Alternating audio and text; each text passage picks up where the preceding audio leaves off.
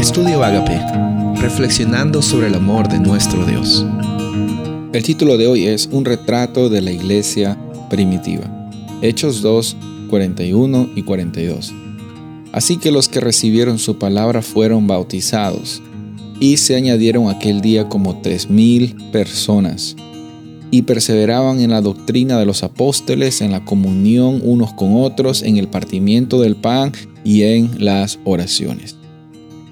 Hechos capítulo 2 termina con un retrato, una imagen describiendo la realidad de la iglesia primitiva. Lo que se reconoce como la iglesia primitiva es el primer eh, movimiento de un grupo de personas que tenía como fin de compartir el Evangelio a toda nación, tribu, lengua y pueblo. Entonces estas personas tenían una labor muy grande, pero vemos cómo es que el Espíritu Santo llega a inundar la vida de cada uno de estos creyentes y por medio de esto ellos llegan a ser transformados, por medio de esto ellos llegan a, a ser habilitados para esparcir ese mensaje de transformación.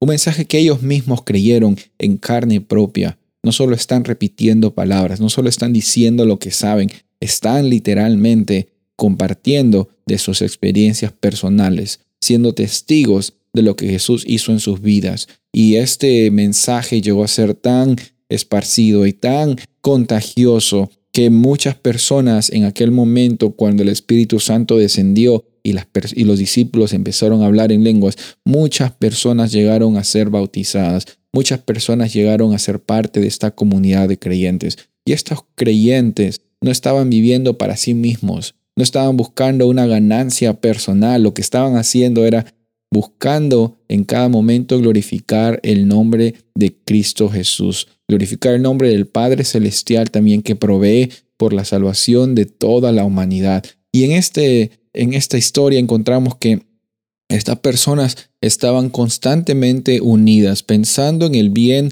de todos los demás, no en el bien mío. No es que cómo yo puedo sobrevivir en esta vida, sino cómo es que todas las personas en mi comunidad, mi prójimo, las personas que están alrededor mío, llegan también a ser eh, cuidadas en sus necesidades principales. La iglesia entonces no era una organización tan estructurada como la que reconocemos o vemos ahora, sino era un movimiento que en cada momento, inspirados por una experiencia personal de salvación, estaban estas personas cada momento recibiendo nuevos miembros de la comunidad y cada momento cuidando también de las necesidades de cada uno de ellos. Había aquí en el versículo 46, perseverando en el templo, partiendo el pan en las casas, comían juntos con alegría y sencillez del corazón.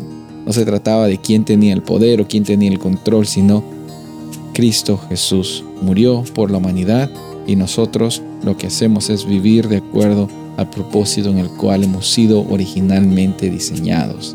Soy el pastor Rubén Casabona y deseo que tengas un día bendecido.